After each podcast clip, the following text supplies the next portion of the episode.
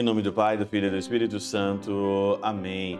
Olá, meus queridos amigos, meus queridos irmãos. Nos encontramos mais uma vez aqui no nosso Teós, Viva de Coriés, o Percor Maria. Neste sábado, hoje dia 13 de novembro de 2021, nessa 32ª semana do nosso tempo aí comum nesse sábado, dia de Nossa Senhora. Nós vamos pedir a intercessão dela, que a nossa mãezinha do céu aí interceda por nós. O evangelho desse sábado entra no capítulo 18, versículo 1 a 8. E aqui no evangelho de hoje tem aqui uma história muito conhecida, né, de um juiz que não temia Deus e não respeitava os homens, e de uma viúva que incessantemente, a palavra aqui é importuna, né? É importunamente, ela insistia para que se fizesse justiça para ela, né? Faz-me justiça contra o meu adversário. Faz-me justiça contra o meu adversário. Porque ela se sentia injustiçada. E aí então, a interpretação aqui de Santo Agostinho na Catena Áurea é uma interpretação que eu nunca vi, né? Posso falar que eu nunca vi e é uma e é uma coisa bem interessante porque fala sobre vingança. E aí então, as pessoas, quando falam sobre vingança, vingança é pecado, pecado, vingança, tem que rezar pelos seus inimigos. Tá. Olha o que Santo Agostinho diz aqui. Então, essa viúva pode representar a mesma igreja à espera desolada Nosso Senhor, que olha para ela misteriosamente. A petição que lhe dirige, faz-me justiça contra o meu adversário, ele durante muito tempo não quis atender a ela, né? Leva-nos a inquirir por que fundamento os eleitos rogam a Deus por vingança, como fazem os mártires no Apocalipse de São João, Apocalipse no capítulo 6. Vingança, pede aqui vingança, né? O inquirir por, por fundamento os, os eleitos rogam a Deus por vingança. Se bem que, com efeito, sejamos claramente aconselhados a orar por nossos inimigos e perseguidores, né? Nós temos que orar para os nossos inimigos e para os nossos perseguidores. Mas preste atenção aqui na interpretação. Deve-se compreender, portanto, que a vingança dos justos consiste na perdição de todos os iníquos.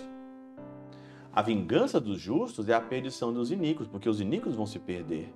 Aquele que passa a perna nos outros, aquele que, tra que é, trapaceia. Eu não sei o que, que é que está acontecendo aqui. Não se fala claramente por que, que essa viúva pede justiça, mas ela está lesada. Ela saiu de forma lesada. Estes perecem de duas maneiras, né, os iníquos. Ou quando se convertem à justiça, ou quando, pelos suplícios de que padecem, fica-lhes tolhido a capacidade de fazer o mal. Interessante, né? Olha aqui, vou repetir de novo. Os iníquos, estes perecem de duas maneiras. Ou quando se convertem à justiça, né? então eles vão parar de ser iníquos. Ou quando, pelos suplícios de que, de que, pade, que padecem, porque não tem como né? uma pessoa que é iníqua, ela não padecer os seus suplícios. Tem aquele ditado, né? A que se faz, a que se paga.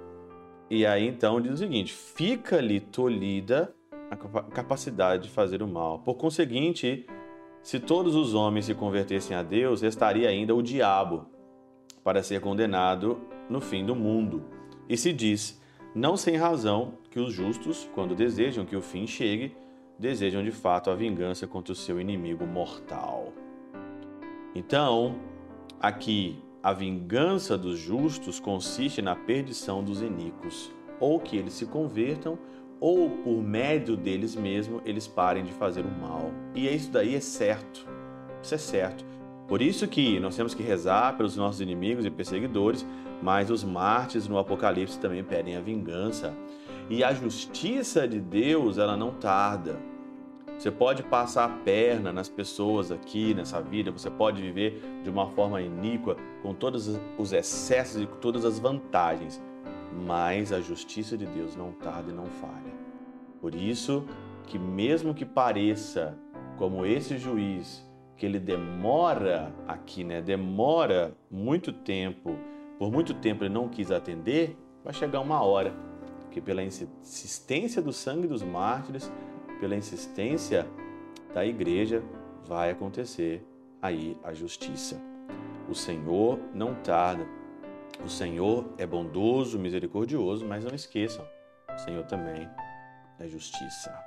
Pela intercessão de São Chabel de Mangluf, São Padre Pio de Peltrautina, Santa Teresinha do Menino Jesus e o doce coração de Maria, Deus Todo-Poderoso vos abençoe. Pai, Filho e Espírito Santo desça sobre vós e convosco permaneça para sempre. Amém.